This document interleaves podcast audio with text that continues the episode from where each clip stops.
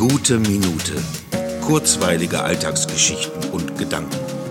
Mein Name ist Matthias Hecht und jetzt geht's auch schon los.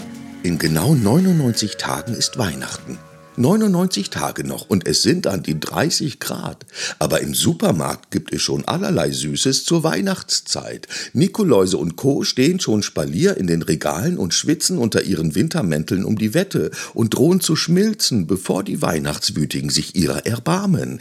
Ich weiß, es ist inzwischen jedes Jahr im September in den Supermärkten schon Weihnachtszeit. Aber im Moment ist das einfach besonders befremdlich. Ich habe nach einem sonnigen, warmen Tag, der zu sommerlichen Freizeitbeschäftigung Beschäftigungen einlädt, einfach wenig Lust auf einen Schokoladenweihnachtsmann. Man sehe es mir nach.